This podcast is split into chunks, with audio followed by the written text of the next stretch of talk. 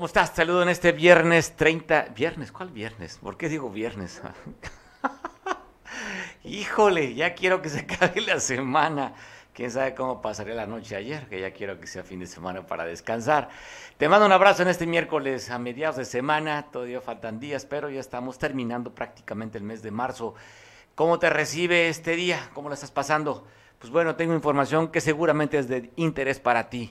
Y hablando de noticias interesantes, sobre todo los que vivimos en Acapulco, hoy da a conocer la Fiscalía General del Estado de la detención de un sujeto que sería de los principales generadores de violencia en el Estado. Se da a conocer la detención ayer por la noche en Tonalá, Jalisco, de un integrante de, del que lo era, de que era el famoso cartel del SIDA, el independiente de Acapulco, Abnaer Noé, eh, le llaman el traumado, es el, el seudónimo con el que se le conoce, pero para ampliar más esta información agradezco mucho que me tome la llamada el vocero de la Fiscalía General del Estado, nuestro amigo y compañero Enrique Castillo. Enrique, ¿de qué tamaño estamos hablando de este tipo que se fue huyendo del, del, del Estado y que fueron a detenerlo? con la colaboración de la Fiscalía General también o la Procuraduría de Jalisco. Cuéntanos qué pasó con este sujeto y de qué se le acusa. Gracias, Mario Rodríguez. Mira, tan, tan interesante y delicado es el tema que me voy a permitir leerte el boletín oficial, si no tienes inconveniente. Adelante. Dice, la Fiscalía de Guerrero y Jalisco, Sedena, CONACE y Guardia Nacional capturan a Abner Noé N. como principal operador delictivo en Acapulco. Es acusado de homicidio relacionado con cobro de cuotas a comerciantes y es generador de violencia en redes sociales.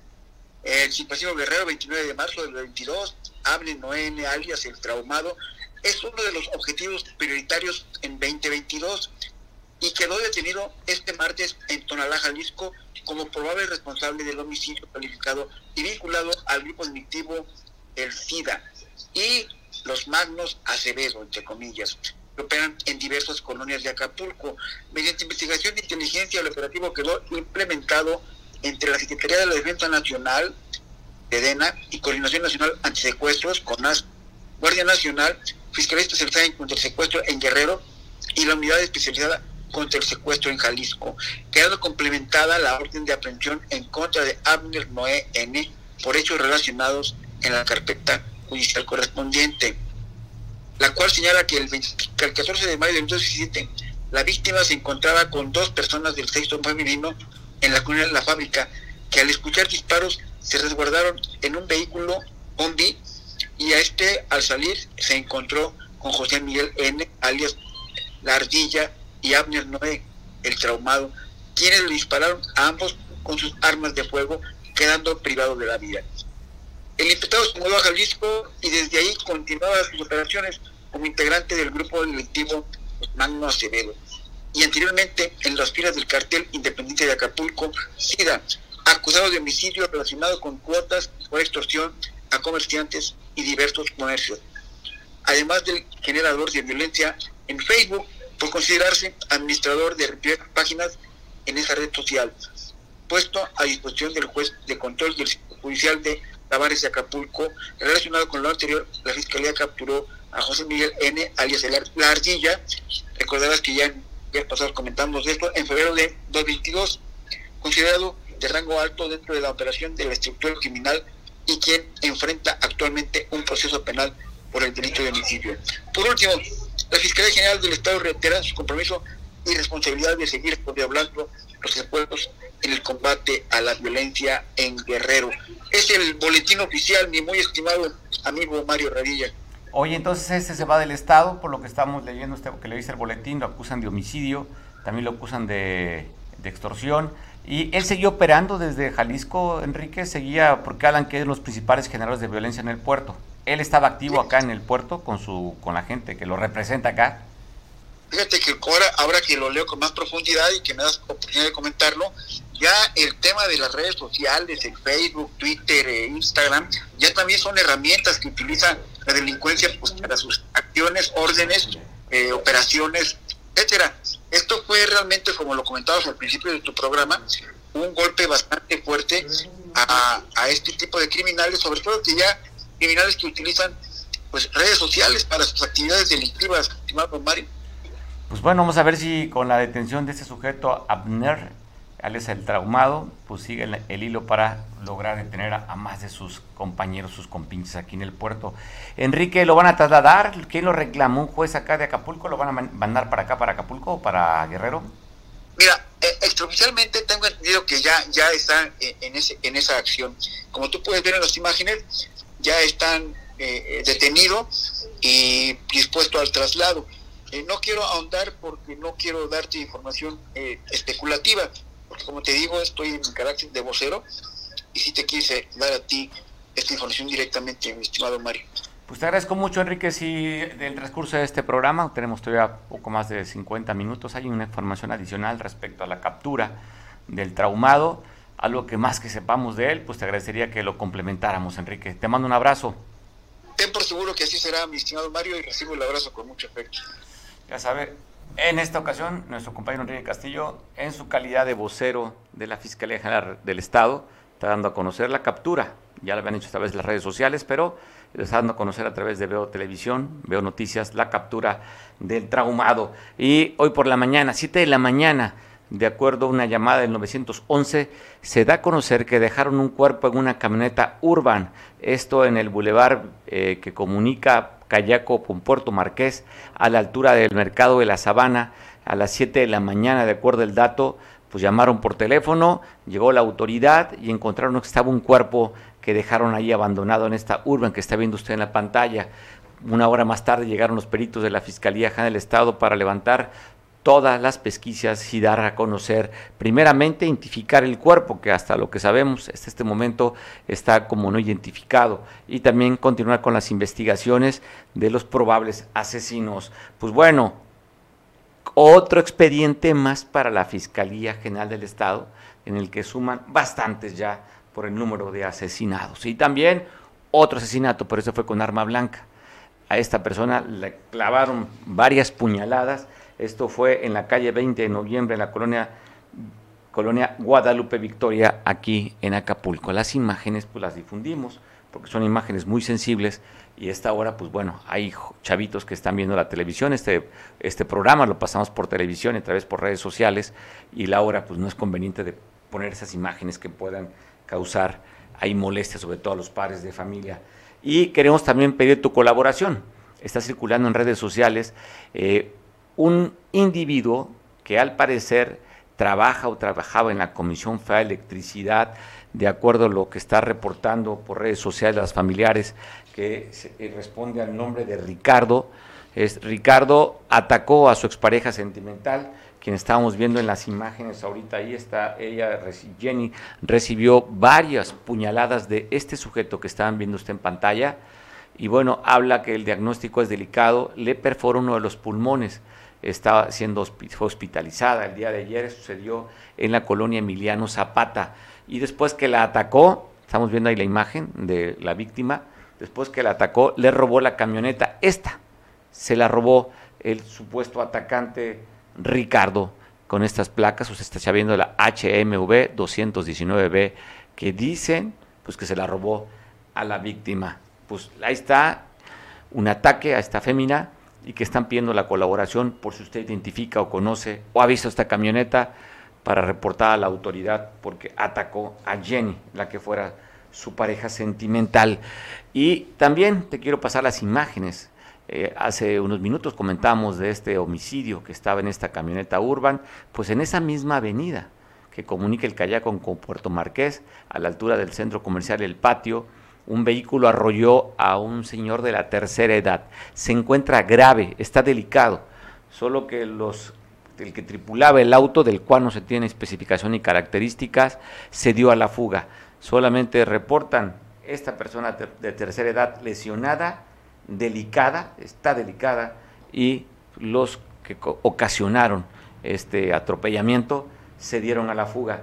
Y en la capital del estado, una casa quedó prácticamente en cenizas en la colonia, esta, nuevo, esta colonia nueva. Usted recordará que ha habido cualquier cantidad de manifestaciones respecto a la construcción de estas viviendas en el nuevo Mirador, bueno, muy cerca de Nuevo Mirador, una casa construida de madera, pues ah, no se sabe qué fue lo que la ocasionó.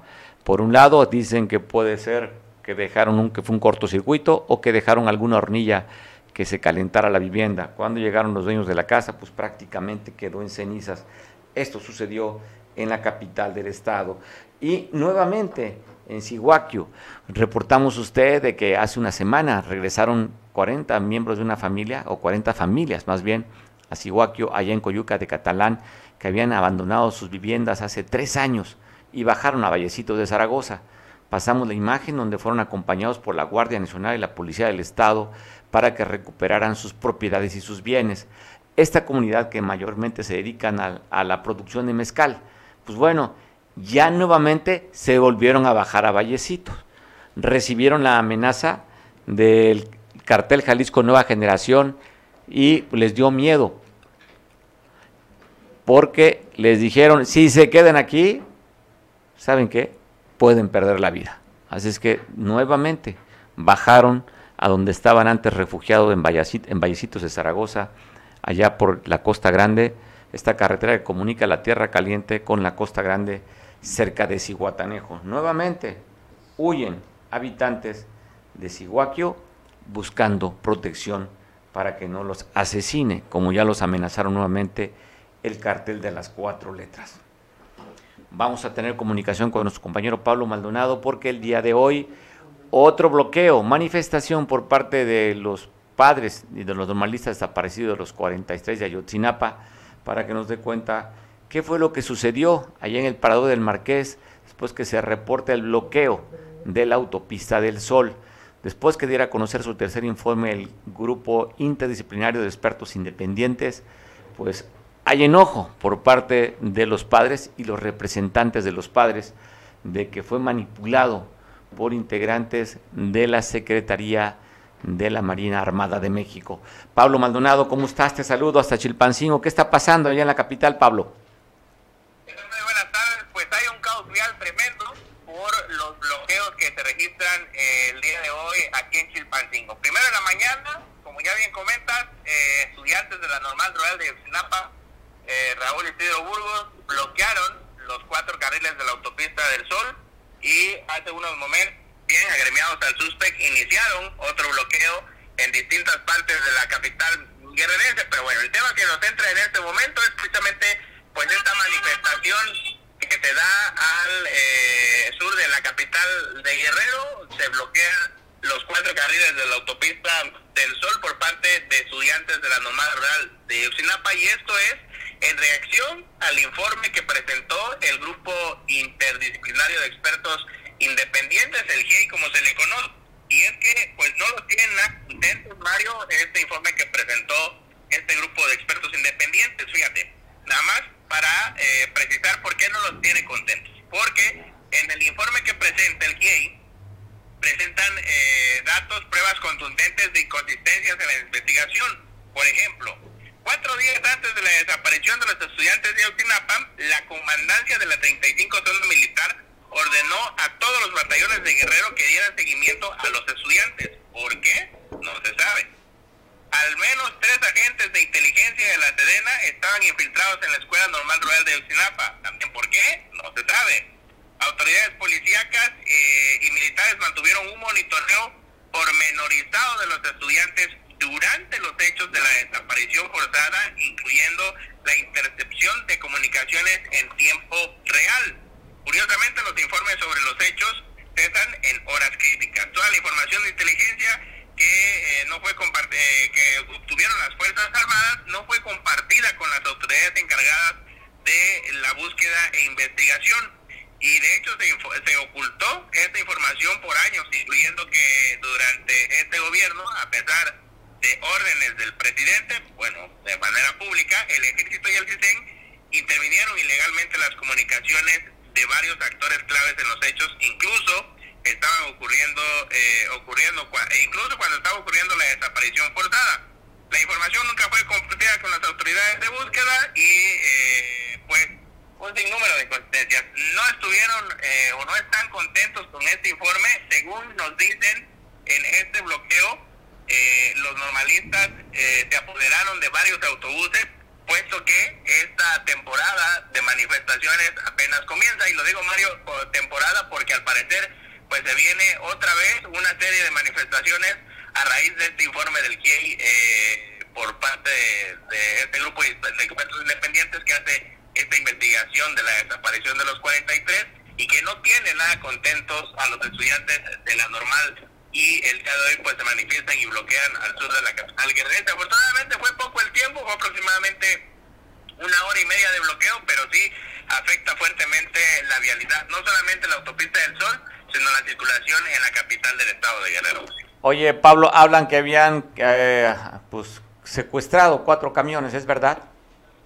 Sí, se habla de... Ellos llegaron a bordo de cuatro autobuses, se habla que eh, agarran otros cuatro, se regresaron en ocho, porque eh, al parecer en los próximos días van a seguir las movilizaciones por parte de los estudiantes, pues insisto, a raíz de este informe que da el GIEI y que pues no están nada contentos, ya lo vimos en la Ciudad de México, la conferencia que dan el día de ayer los padres de los 43 desaparecidos y que prácticamente, por no decir la grosería, pero dijeron que se sienten engañados, timados por el gobierno eh, federal ante que le dijeron que les darían respuesta a sus investigaciones y que hasta este momento pues simplemente no les han dado respuesta alguna a esta investigación. Bueno, es que la nota justamente es la palabra que omitiste, pero la puedes decir sin problema, ¿eh, Pablo? No, pues sí, le, le, les hicieron de chivo los tamales, como decimos coloquialmente, ¿no? Me extraña, siendo costeño, que te guarde las palabras, porque, pues bueno, así es la nota, y si, y si la, oye, y si la matizamos, pues deja de ser nota, porque la nota justamente es esa frase. Estamos, ¿qué dijo?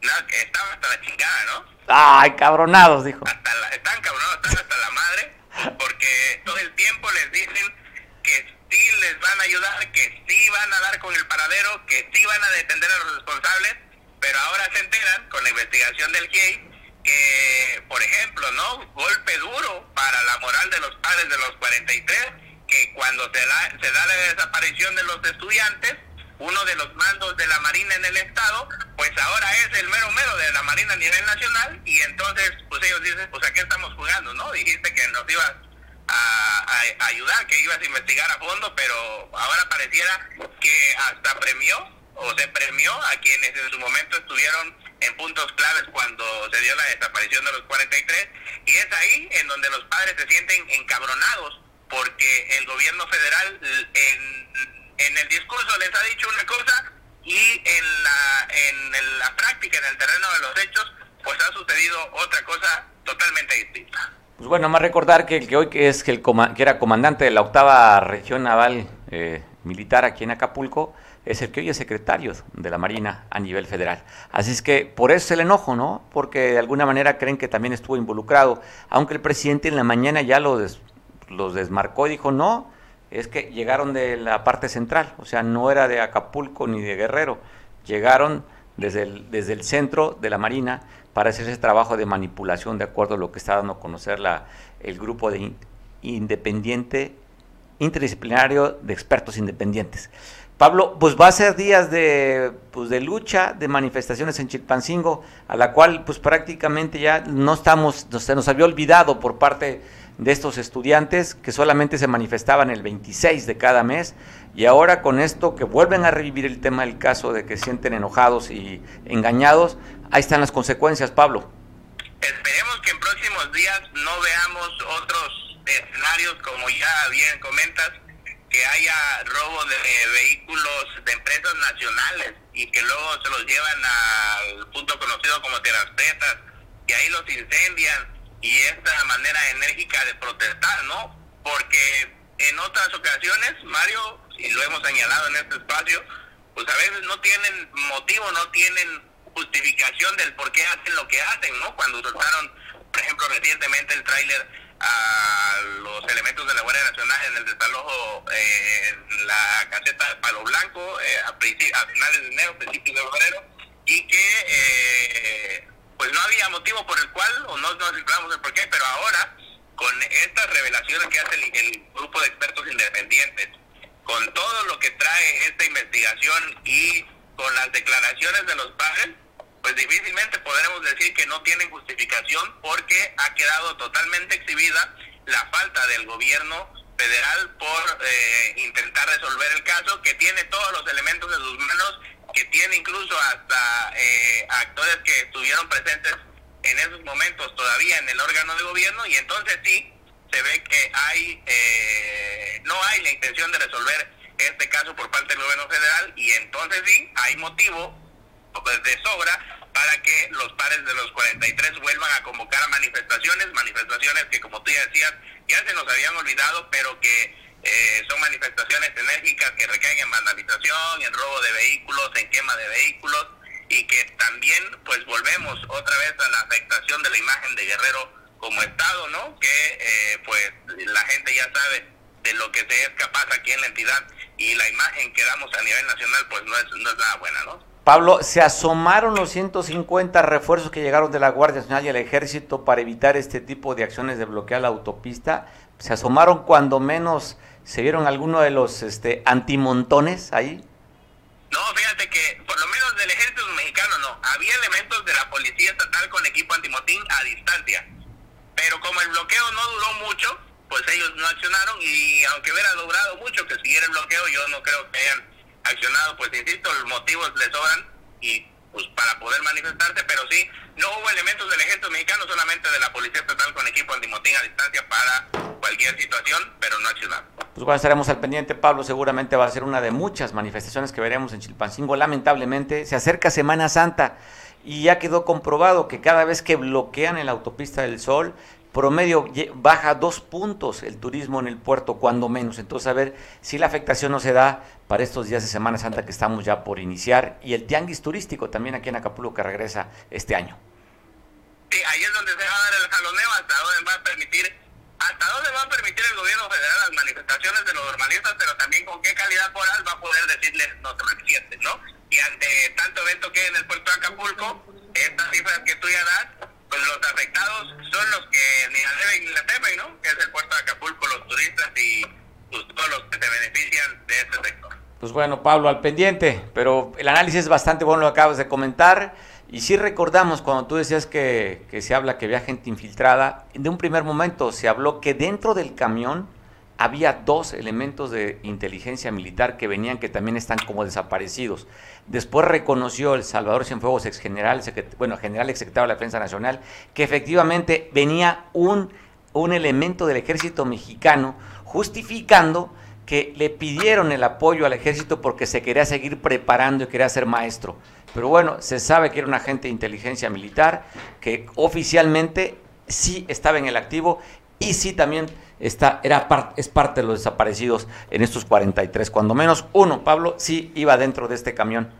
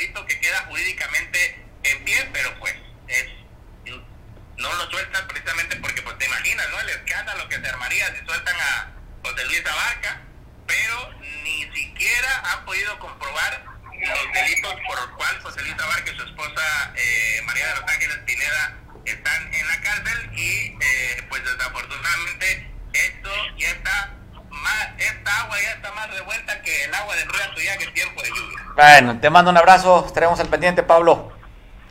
Gracias por toda tu explicación muy amplia. Pues bueno, también para comentar sobre el mismo tema porque llama poderosamente la atención, sobre todo porque hay afectación directa al Estado. O sea, al Estado de Guerrero hay afectación, ya lo vemos ahí con esta más de una hora y media de manifestación en, la autopista del Sol y nos Dicen, dicen aquí, pues nos pasan a joder a todos. En la línea telefónica tengo a Manuel Nava, que también me gustaría saber su punto de vista. Manuel, ¿cómo ves las cosas? A revuelto, como bien dice Pablo, está muy revuelta las aguas de esta investigación, Manuel. Eh, ¿Qué tal, Mario? Un saludo a toda tu audiencia. Pues lamentablemente sí, eh, se están revolviendo mucho las aguas y la verdad se está disipando la posibilidad de poder eh, aclarar qué fue lo que ocurrió con los 43 normalistas que hasta la fecha siguen desaparecidos. Después del informe que presenta el grupo de investigadores y expertos internacionales, eh, pues hay dos lecturas que podrían hacerse. Eh, la primera, que lo hemos comentado en lo personal, eh, es la hipótesis de que existe ya una separación, una ruptura entre los grupos radicales de izquierda y el gobierno de la Cuarta Transformación. Esto, eh, este informe estaría eh, dándoles nuevos argumentos justamente para separarse de Andrés Manuel o del gobierno de la Cuarta Transformación, no obstante que algunos padres de familia consideran que hay buena fe por parte del mandatario. El hecho es que mm, esto eh, sigue reflejando que hay cada vez más confusión en cuanto a las líneas de investigación y las posibilidades de destino. El otro aspecto es el legal, eh, porque pues toda vez que eh, se está eh, revelando esta participación de las instituciones como el Ejército Nacional y la Marina y la falsificación de pruebas, pues todavía podría venir una contrademanda de los 46 involucrados funcionarios estatales y federales eh, eh, en esta situación. Eh, y eso pues también estaría complicando más las cosas. Ahora, el otro aspecto es que esto pues da banderas para la movilización de diversas organizaciones sociales que se han sumado a la causa de los normalistas de Ayotzinapa y entre ellos eh, está la CT, que se ha movilizado también recientemente, que incluyó en su pliego petitorio a la gobernadora Evelyn Salgado la presentación con vida de los 43 normalistas desaparecidos. Eh, entonces, pues esto mm, más bien nos hace prever que estaremos volviendo a vivir un ambiente de muchas movilizaciones, eh, pero la posibilidad de que esto se esclarezca pues se difumina cada vez más.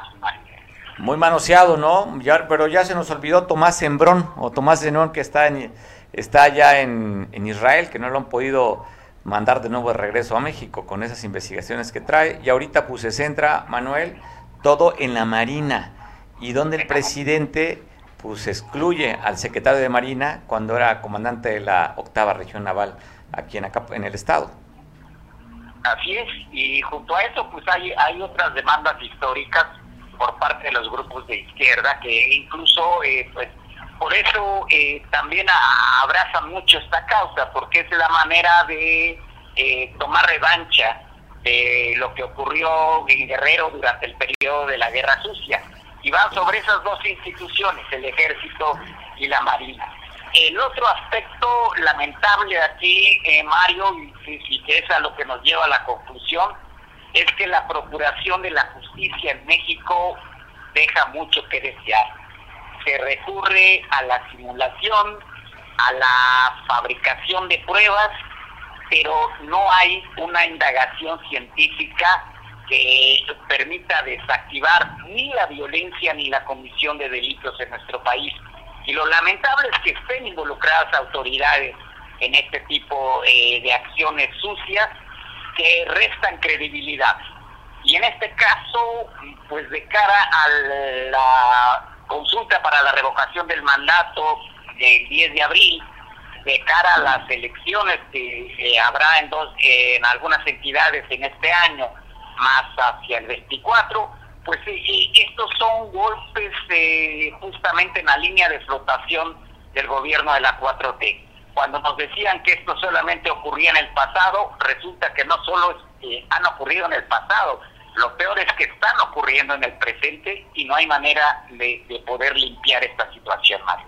Oye, qué duro para el gobierno mexicano el día lunes cuando se da a conocer, fue lunes, cuando se da, o ayer que se da a conocer este tercer informe del GIA, y pues vemos que la Marina participó en la manipulación. Por un lado, una institución seria a la cual se le tenía mucho más confianza que al propio ejército en el tema de investigación. Y la otra, la Fiscalía acá en la República, como tú bien dices, creando y fabricando delitos. O sea, por un lado la Fiscalía y por otro lado la Marina duro de verdad para el gobierno mexicano estas dos instituciones que están viendo vulnerables en su credibilidad, Manuel. Así es, y hay que recordar que fue el fiscal eh, Manero el que en 2020 eh, presentó un informe diciendo que la verdad histórica estaba sepultada. Y pues resulta que eh, hay otra serie de cosas además de que lo ocurrido el lunes, pues también eh, resta credibilidad al actual fiscal general de la República, Mario. Pues le pega la credibilidad a las instituciones, ¿no? Por un lado la fiscalía, y el, el presidente lo sigue sosteniendo al fiscal, y ahora, ¿cómo le va a hacer para sostener al secretario de Marina? Porque Así es. es cuando menos, pues tendría que alejarlo un poco de los reflectores y algo le tendría que hacer porque van a estar duras las acusaciones, los señalamientos y probable, Manuel, ya, ya amenazó la otra vez la CETEC, que de no cumplir su pliego petitorio reventarían la revocación de mandato. Y con esto, con esto pues, estaría dándole más gasolina a este movimiento que seguramente van a presionar por sus luchas magisteriales. Sobre todo, recordarás que la parte más activa de las manifestaciones era la delegación de la montaña era la parte más dura dentro de la CETEC y es justamente la que está presionando al gobierno de Evelyn Salgado a que le cumpla ese pliego petitorio de 17 cosas que están pidiendo. Y otro, ya lo decía Pablo, que parte de este pliego petitorio es el, llegar a regresar con vida a los 43. Y con esto, pues bueno, se va a complicar. Va a tener que tejer muy finito eh, la Secretaría de Gobernación a nivel estatal, Ludwig Reynoso, con estos grupos para que no se vayan a salir de control, sobre todo a lo que preocupa mucho a Palacio Nacional en la fecha del 10 de abril. Así es, y también eh, el gobierno estatal pues tendría que eh, tejer bastante fino para que no se repita el escenario que tuvimos en el 2015, donde prácticamente desmantelaron la economía de Guerrero con esta eh, serie de manifestaciones violentas eh, que hicieron tanto los eh, estudiantes de Ayotzinapa como la CETEC apoyando precisamente la causa de los normalistas Mario. Manuel, tú hablabas de grupos radicales que se están decantando del gobierno de la 4T. Yo te quiero preguntar, porque cuando se da a conocer la desaparición de los 43, aparece un comunicado del ERPI, diciendo que ellos iban a vengar la desaparición de los 43. Este grupo radical, ERPI, apareció, fue la última aparición que yo recuerdo, y si no tú me corriges, donde estaban a través de las redes sociales haciendo presencia, haciendo un acto y dando algún posicionamiento. ¿Qué está pasando con el ERPI? ¿Estará activo? ¿Estará todavía muy cerca de la lucha magisterial? ¿Y si se van a manifestar, Manuel, con esa separación que tú estás hablando con la 4T? Así es, eh, los eh, grupos eh, en armas en Guerrero permanecen en vida latente. ha habido un periodo en donde pues no se han manifestado como tal, pero esto está generando el caldo de cultivo y tal vez eh, tengamos que ver su reaparición en algún momento más. Eso sería lamentable. Pues ojalá que no se dé, que, pues eh, digo, es un, es un buen ánimo y una, un buen deseo que no se dé, pero dadas las condiciones que estamos viendo, Manuel, creemos que esto va a escalar. Así es, es un escenario bastante complicado. Y sobre todo que viene una fecha importante para presionar al, al gobierno federal, el día 10 de abril. Así es, en efecto, y lamentablemente hay otro paralelismo, Mario, porque eh, justamente a partir del tercer año del periodo de Enrique Peña Nieto eh, vino una debacle en materia de seguridad pública y en este gobierno de la 4T estamos viviendo escenarios eh, bastante parecidos. Híjole, qué duro, porque aparte de que la 4T traían como consigna eh, que rezaran con vida a los 43, sino el propagandista de este gobierno, el Ibarra, que una vez al mes hace pase de lista en las redes sociales, y ahora cómo defender un tema, cuando la Secretaría de la Marina, que ya no pueden decir que antes era el ejército malo y ahora son buenos, que los marinos antes eran malos, ahora son buenos porque son los mismos, ¿cómo los van a defender, Manuel? no, no, hay argumento. Y el otro asunto es que eh, López Obrador eh, en su momento anunció que las indagaciones que se iban a hacer sobre el caso eh, iban a estar apoyadas por la participación del ejército y la marina y resulta que su imagen está afectada, afectada en estas dos instituciones.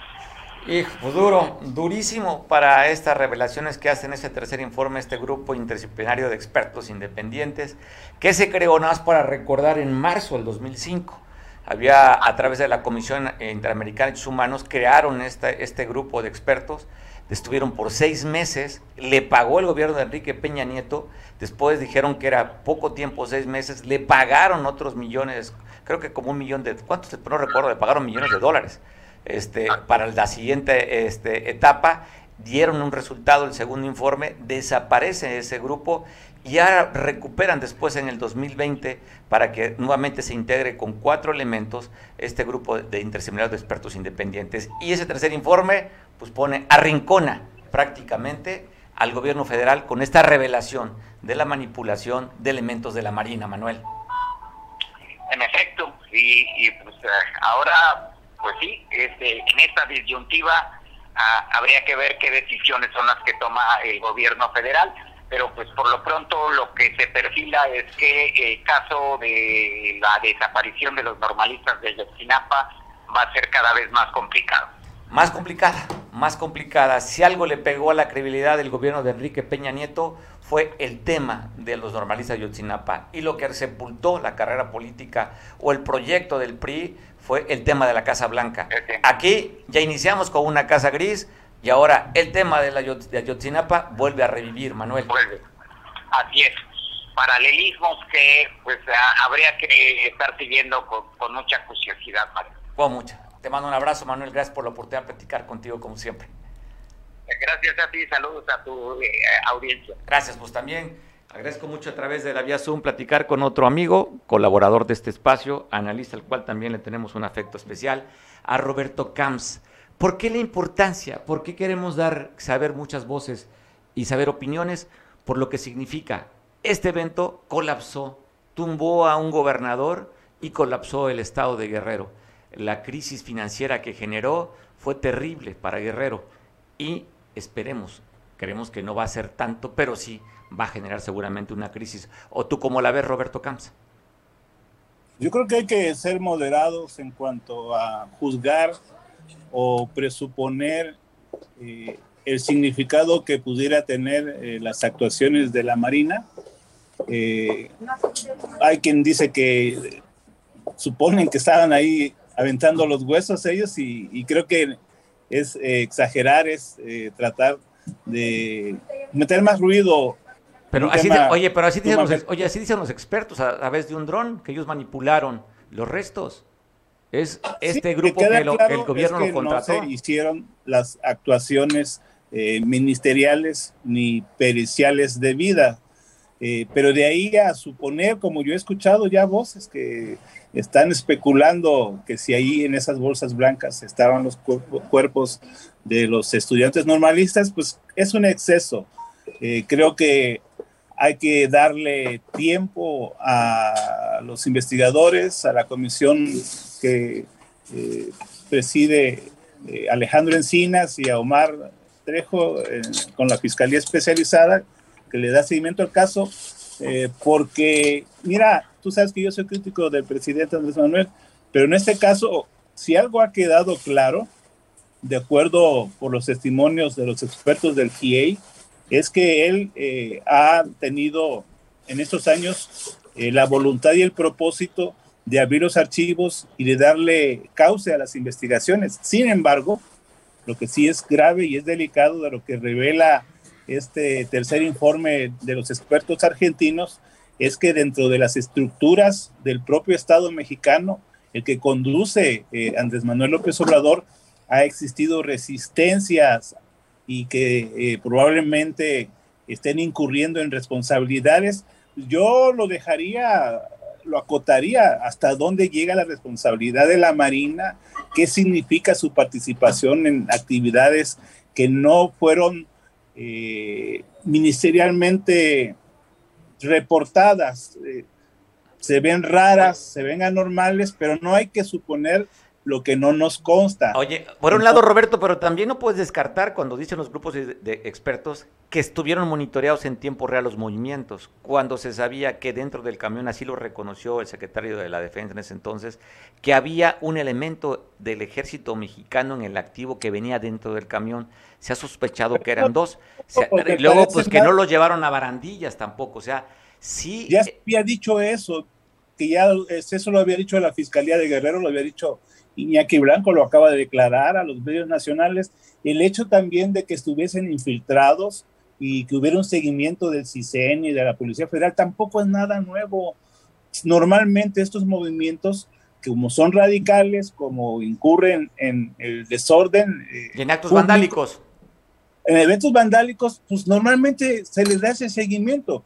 Aquí sí lo raro y lo inaceptable es, como decía la, la señora Buitrago que si ellos tenían interceptadas llamadas y que en, una de ellas había una negociación donde me decía, dame 10, tengo 17 en una cueva, que no hubiese actuado el Estado mexicano en, su conjunto, la, la Procuraduría General de la República, el Ejército, la Marina, el gobierno del Estado, para triangular las llamadas y acudir al rescate de, los estudiantes. Esto es lo que pudo haber sido y no fue, o sea, hubo una inacción, hubo una omisión y también, eh, ahora sí, yo también la parte de los padres de familia me sumo a ellos, al reclamo, a la indignación por la dilación, porque los han hecho tontos a su encabronamiento, porque no les han, eh, o sea, les han hecho perder el tiempo y no, y no les han hablado con la verdad. Pero yo aquí no, no responsabilizaría al presidente López Obrador, sino a la trama de intereses que hay incluso en la propia Secretaría de Marina, porque hoy tú lo comentabas hace unos minutos, como el almirante Ojeda, que era el encargado de la base naval aquí en Acapulco, hoy es el secretario de Marina, y precisamente eh, el grupo argentino estaba encontrando obstáculos para llegar a los archivos en la propia Secretaría de Marina es sí descorazonador, es grave que transcurre el tiempo y la investigación esté llena de obstáculos dentro del propio Estado mexicano, el actual, el que está gobernando Andrés Manuel López Obrador, y poner pues ese, hay que enfriar un poco los ánimos, hay que atemperar, ahorita estamos sufriendo el bloqueo por parte de los estudiantes normalistas que nada más tantito quieren para entrarle al desorden, pero pues hoy hay, que decirlo con una causa bastante justificada, que es el engaño, el engaño del Estado mexicano. Y fíjate que cuando yo veía, eh, me, me, aventé las dos horas y media del, tercer informe del GIE, dos, tres horas, me las aventé íntegras, me quedaba claro que esa frase de que fue el Estado, eh, más que nunca cobraba vigencia, pero no, no, no fue el Estado el autor del crimen de los estudiantes. Creo, creo que eso está más que demostrado y no va a cambiar la verdad de la investigación de que fue el grupo de Guerreros Unidos. fue el Estado mexicano el que manipuló, exactamente. el que estimuló. Pero oye, Guerreros Unidos confabulado con las policías de Cocula y de Iguala. O sea, ahí sí le entra. es parte del Estado. Ahí, sí le entra. Hasta ahí está aprobado.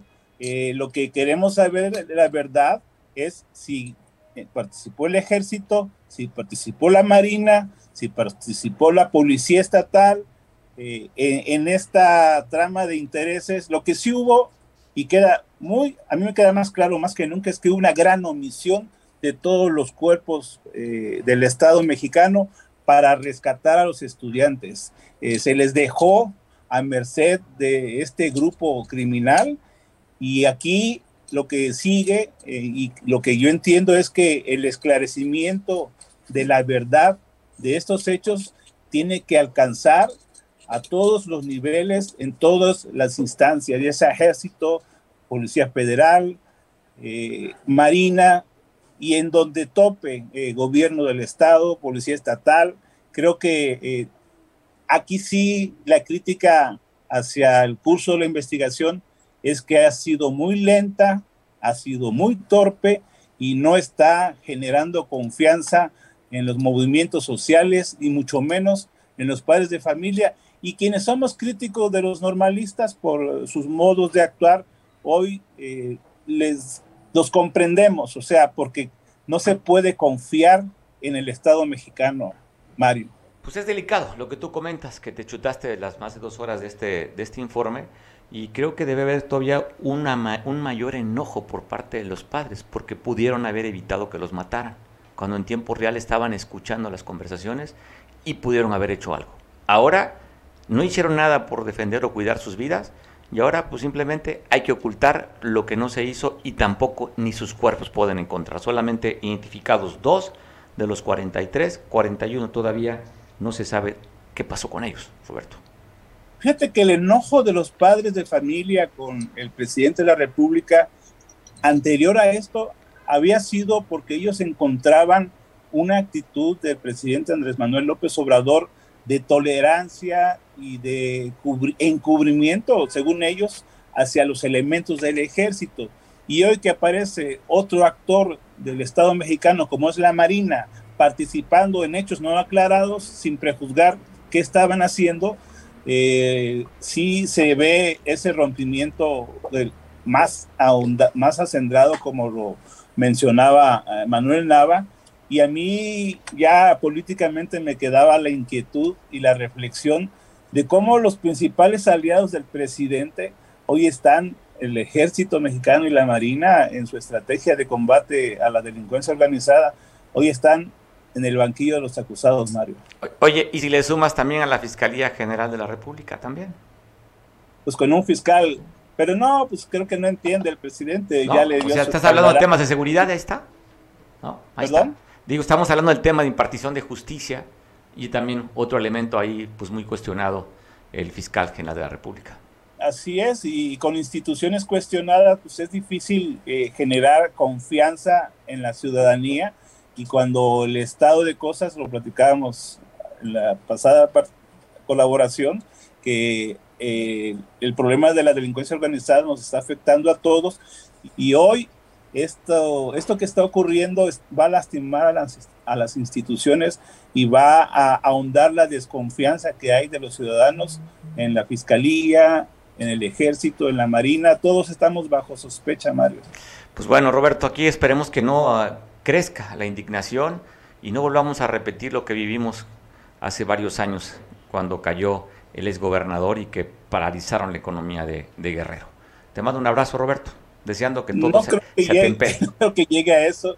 Yo estaría esperando que en el informe que den eh, Alejandro Encinas y Omar Gómez Trejo, y el presidente de la República, eh, se den avances eh, sustanciales formales de, en las investigaciones y no solo sobre, lo, lo, más importante es dar con el paradero de los estudiantes en el estado en que se encuentren, pero también que estos hechos eh, de obstaculizar las investigaciones eh, se castiguen, que se cite a, declarar a Bullo Karan, que se deporte, que se recupere a Tomás Herón y a todos los que hayan contribuido a construir una verdad histórica que resultó ser una mentira histórica. Roberto, pues gracias. Seguimos en conversación en otro momento. Te mando un abrazo hasta Chilpancingo, Roberto. Buenas tardes. Hasta luego. Hasta luego. Bueno, Roberto Camps. Puntos de vista, interesante. Interesante, ya sabes. Siempre es importante saber. Lo que digan muchos, se va construyendo una forma de pensar en la que a ti probablemente te haga reflexionar. Tenemos también otra participación, a ver si estamos listos para conversar también con otro colaborador de este espacio que va a dar un punto de vista. Esperemos que así sea.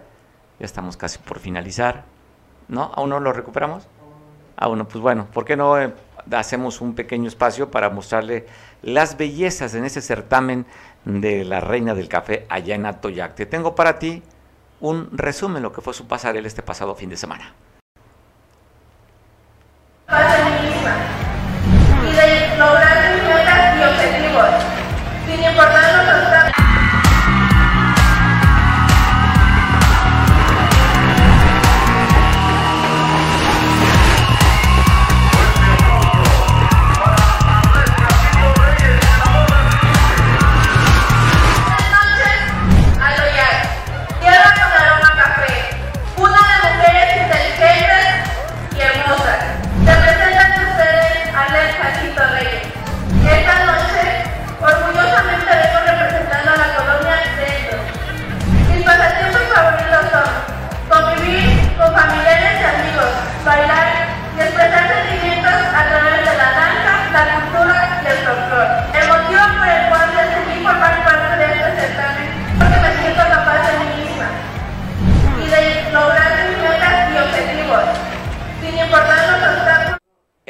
las ocho. Mañana te, pa- te pasaremos parte del video, lo que restaría para que tú lo puedas disfrutar con calma. Agradezco mucho a, a Miguel Hernández. Miguel, ¿cómo estás? Saludo, buena tarde. ¿Qué pasa, Mario? Buena tarde, buena tarde, auditorio. Aquí Ya- a la orden. ¿Ya cambiaste de oficina? No, estoy cambiando escenarios. Lo que pasa es que hay que ir cambiándole la- las cosas, ya ves cómo están. No sea que el otro, el otro escenario que teníamos nos lo vayan a fabricar en Lego. Vayan a Ándale. tener alguna exposición ahora, ¿no? Se me hace que Ya estás siendo, está- siendo investigado, Miguel. Te estás moviendo para que no den con tus No, comentarios. no, ¿eh? no tengo problema por eso, porque ya ves que bueno, perdón, tu cabecita de algodón dice una cosa y luego dice otra.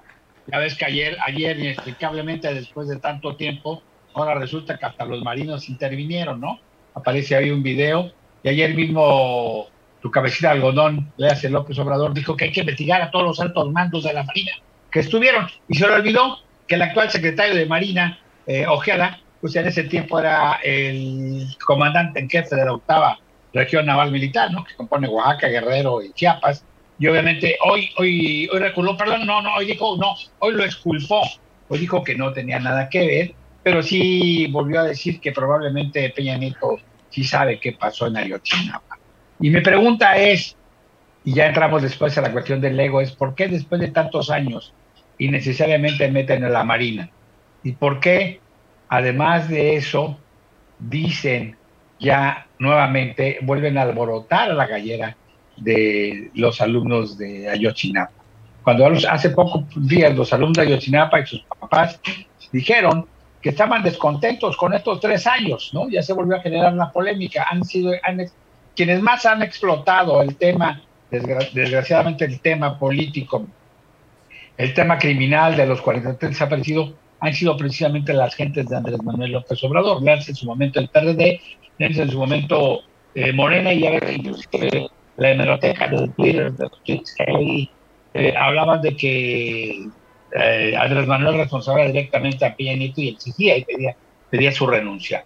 Me llama mucho la atención porque son nuevamente los que están de fuera, los que vienen de fuera, y ahora resulta que es el propio, y no lo han comprobado, que es el propio eh, jefe de la Marina, en este caso, que sería responsable, el ahora actual secretario, les dio de un dron, les dio el material clasificado. Bueno, pero bueno, habrá que ver porque volvemos a lo mismo, hablamos de la, de la verdadera, de verdad histórica, y hoy también hubo un- una especie de debate muy simpático, muy generis, entre Ciro Gómez Leiva, una muchacha que habló de historias y reportajes sobre el 43, y el gran, el gran maestro Epigmenio Ibarra, el, gobel, el gobeliano mexicano que dicen, o, yucan- o guatemalteco, que también le ofende, Y la realidad es que yo no entiendo el por qué se vuelve a, a retomar esto. No es no es que... Eh, es el informe, no, Miguel, ese no se retomó porque dio el tercer informe el grupo interdisciplinar de expertos independientes. por eso a ver, a, ver, en, en,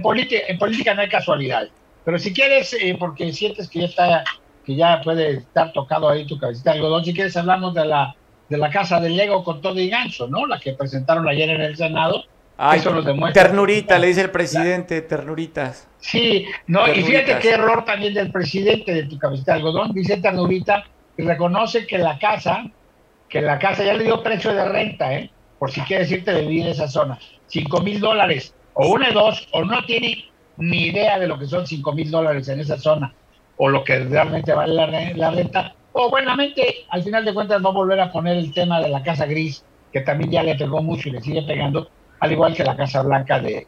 oye, Miguel, pero imagínate, digo, comparando acá eran 8 millones de dólares en la propiedad de la primera dama, y aquí era una renta, no es ni propiedad, además su esposa tiene dinero.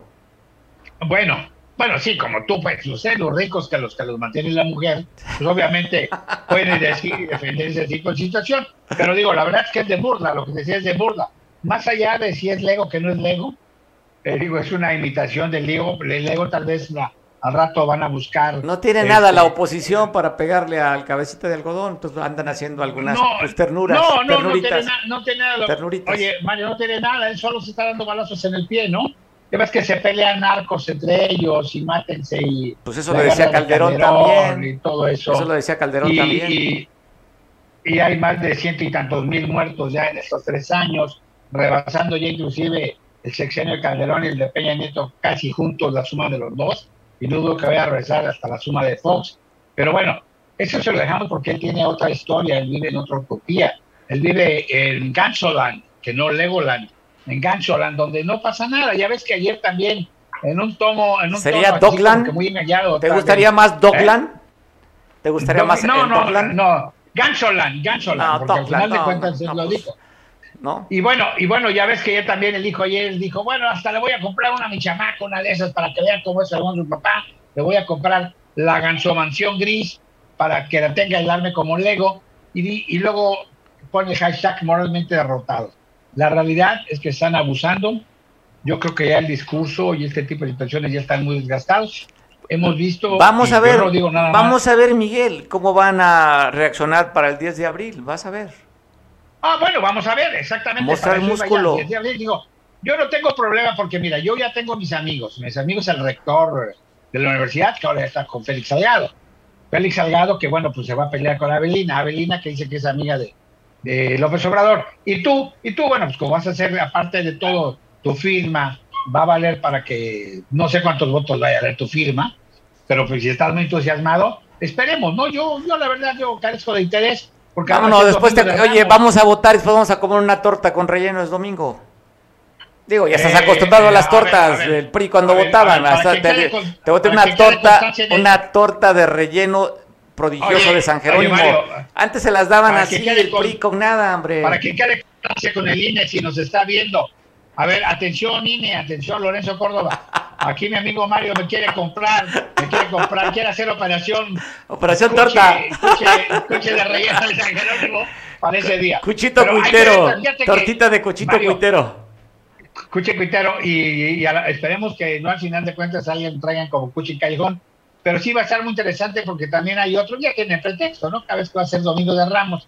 Entonces a lo mejor mucha gente va mejor a, ver, a bendecir sus palmitas en, en lugar de ir a votar, este, o esperemos, vamos a ver los resultados. Yo de una vez que digo una cosa, ¿eh? quien gana, quien gana la elección, que no es elección, quien gana la ratificación, que no es ratificación, quien gana la revocación, que no es revocación, porque su chamba, va a ser Andrés Manuel, va a seguir nuevamente las boletas. Ya ha habido algunos visos de que hay cosas que no están funcionando, como las elecciones pasadas extraordinarias ahora en Oaxaca, en Veracruz, que yo creo que en Veracruz, que tú tienes también allá gente que maneja medios, ya te habrán dicho más o menos como le fue a Morena en cuatro de hay, hay que esperar los resultados oficiales todavía, ¿no? Hay que esperar.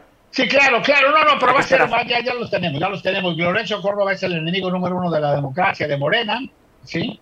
Eh, no va a haber acarreo, no va a haber acarreo, eh, son tortas de relleno. Movilización se llama, Miguel, movilización. aquí en Acapulco eh, este Félix Salgado pues va a andar allá también moviendo y levantando la manita en todos lados. Avelina, no sé si ese día, si ese día Avelina vaya de plano volver a poner a todos sus funcionarios, o ese día nos quiera sorprender y realmente se dedique a recoger la basura, se dedique a arreglar toda la infraestructura urbana, ya no digas la de las zonas suburbanas o de las colonias populares. hombre, está destrozado Acapulco de lleno de baches. oye, yo creo que yo creo que Avelina este no recorre ni la costera.